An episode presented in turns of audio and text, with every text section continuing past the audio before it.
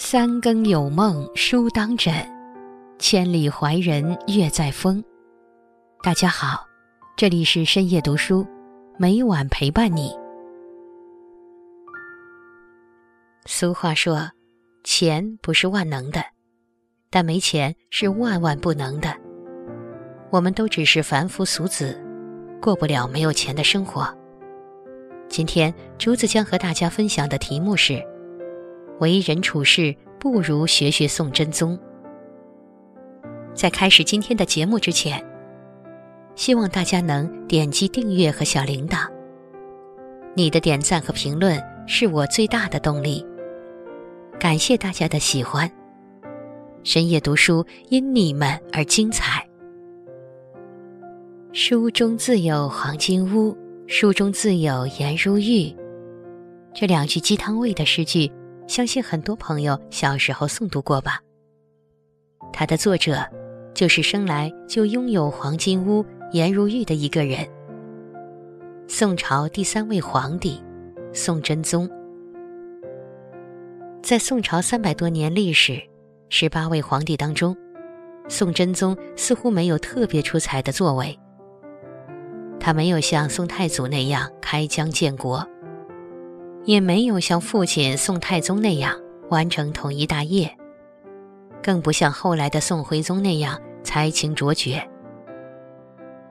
他爱好文学和书法，出名的作品似乎也就上面两句，相较之下有点平庸，却因为狸猫换太子、澶渊之盟这些事，一生充满争议。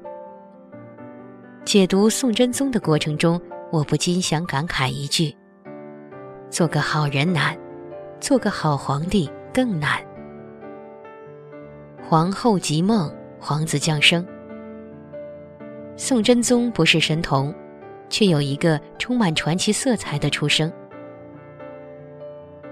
宋史》中记载：“非常梦日轮逼己，以居成之，光耀遍体，精而物，遂生真宗。”宋真宗的母亲是元德皇后。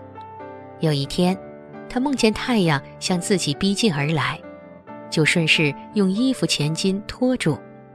那一刻，光芒四射，身体透亮。李氏惊醒过来，很快诞下皇子。除了上述描述，《宋史》中还有其他相应描述，而且更加神乎其神。后梦已居成日，有身。十二月二日生于开封府地，赤光照世，左足趾有文成天字。说宋真宗出生时室内充满红光，左脚上还有一个天字。宋真宗从小聪明，姿容出众，平日与宫中孩子玩耍游戏。他爱作战阵之状。还自称元帅。武将出身的宋太祖马背上打下大宋江山，很喜爱这个英锐的皇侄，于是将他养在宫中。当时宋真宗未满八岁，读书学经，看一遍就能背诵。宋太祖驾崩后，宋太宗继位。宋真宗是宋太宗的第三个儿子，又非皇后所生。论资排辈，皇帝的冠冕轮不到他头上。不成想，大哥赵元佐疯魔而亡，二哥赵元喜无极暴毙。就这样，宋真宗没争没抢，就成为北宋第三代皇帝的不二人选。公元九九五年，他被立为太子，改名赵恒。两年后，也就是公元九九七年。三十岁的赵恒正式继承帝位，不知荣登皇位的赵恒是否会想起童年的一桩小事？那时他还叫赵德昌，在好奇心驱使下登上万岁殿，还一屁股坐上龙椅。当时宋太祖还在世，他瞧见这一幕，感到十分惊奇，抚摸着侄儿的小脑袋，逗问。天子好做吗？答曰：由天命耳。不谙世事的孩童能有什么心机？这不过童言无忌，却没想到一语成真。造化戏弄了一些人，也成全了一个人。也许这就是一个人的命。澶渊之盟，功在甚少。咸平之治是宋真宗在位期间的好时光，很短暂，也容易被忽视。让他一生饱受争议的事件是澶渊之盟。长久以来，辽国对中原大地虎视眈眈，在边防地区时有挑衅。公元一零零四年，辽圣宗耶律隆绪率领几十万大军，直逼黄河边的澶州。告急的信报一封接一封的送到，宋真宗向众臣发出询问：怎么办？有人建议南逃，在宰相寇准的极力请求下，宋真宗最终还是愈加亲征。他深知这一去怕是凶多吉少，所以当留守京城的大臣问道：“如果十日内没有收到捷报，该如何处理？”时，他沉默许久，说了三个字：“立太子。”半途中听闻辽军兵势浩大，真宗打起了退堂鼓。寇准多番相劝，他才继续进军进入澶州。遥想当年，他与小伙伴游戏南征北战，称将挂帅，三四人千军万马，七八步万水千山。等到真正上了战场，却没了君王杀伐决断的魄力。后来辽国军队人困马乏，疲于作战，萧太后提出议和。真宗派大臣曹利用出使辽国。出发前，他叮嘱曹利用：“如果实在没有办法，给对方百万也行。”曹利用完成合议，盟约规定，宋辽结为兄弟国，宋每年给辽三十万，这就是历史上著名的澶渊之盟。当真宗因为停战转忧为喜时，群臣中传出不同的声音：“城下之盟，春秋耻之。”后世有人认为他怂，也有人说澶渊之盟伤害性不大，但侮辱性极强。但也有人认为这是很明智的决定。北宋重文轻武，到宋真宗时，军事战斗力和宋太宗时期比弱了不少。虽然前期取得了一些胜利，但如果继续打下去，后果难以预测。如果用钱能解决问题，换取两国长时间的和平相处，也未尝不可。而且当时北宋还是很有钱的，这三十万岁币好比是一位亿万富翁的零花钱而已。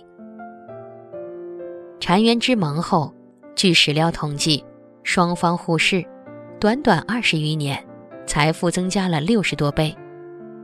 北宋的 GDP 占世界百分之三十，得利的确实是北宋。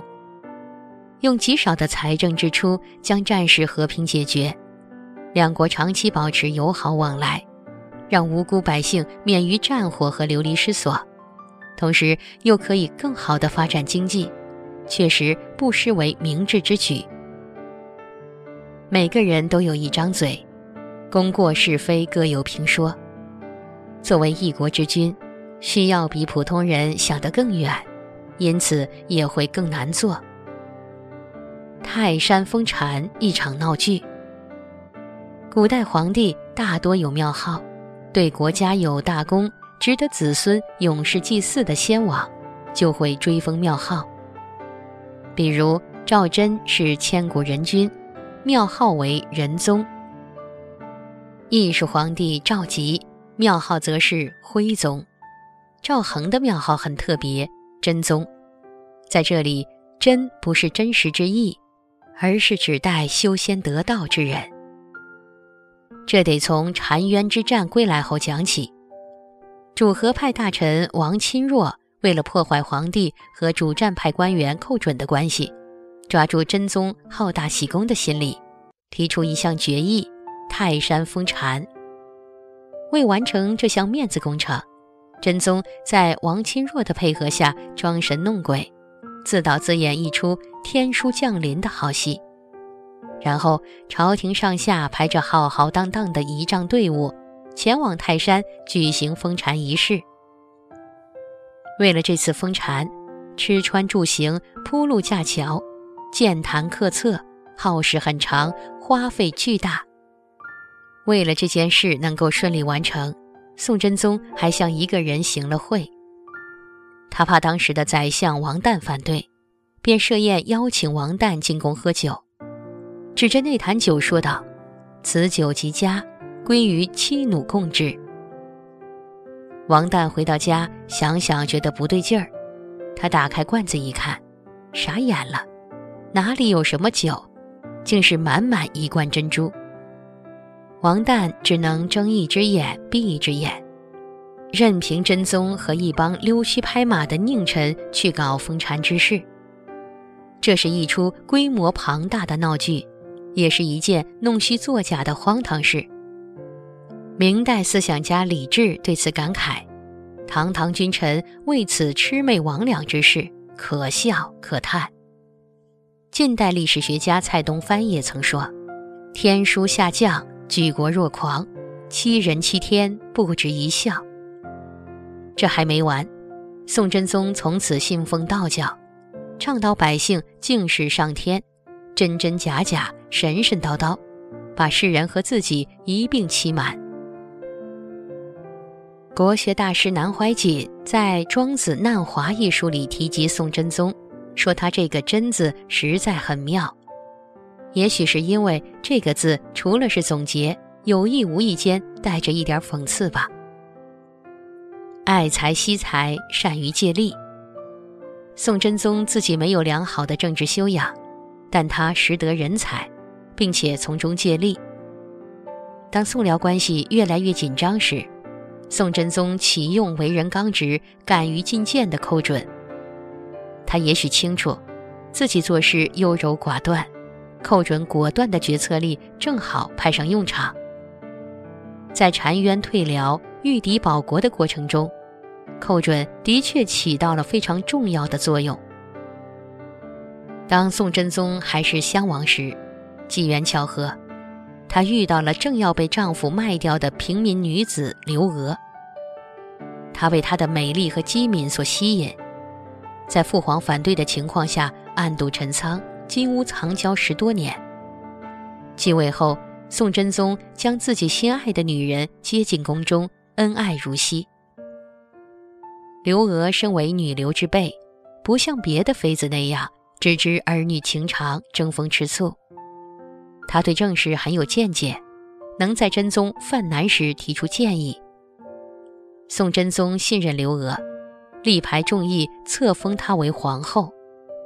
她从此成为贤内助，将后宫打理得秩序井然，还帮忙决断朝廷政务。后来真宗驾崩，身为仁宗大娘娘的刘娥亲自摄政，以雷霆手段辅佐年少的新帝，将大宋江山手持下去。所以不得不说，宋真宗在识人方面独具慧眼，不为身份所限，也不被美色所惑。他还求贤若渴，想去临泉访问高士大儒。有人举荐了隐居乡野的杨浦。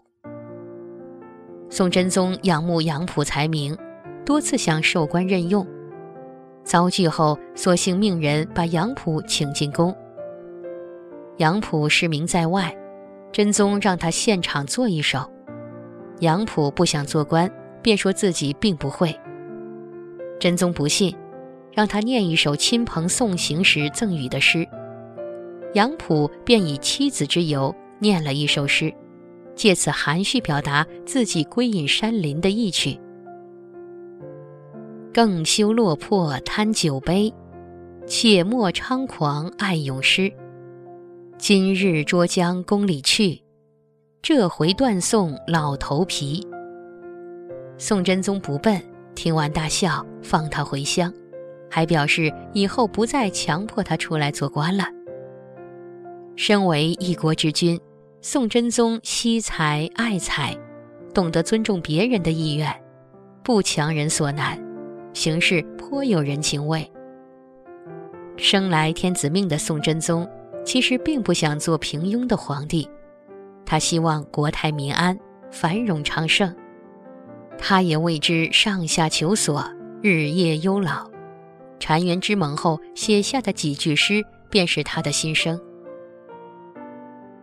我为民忧切，数车暂醒方。精佩明夏日，利气迎秋霜。”月旅还中节，群凶窜北荒。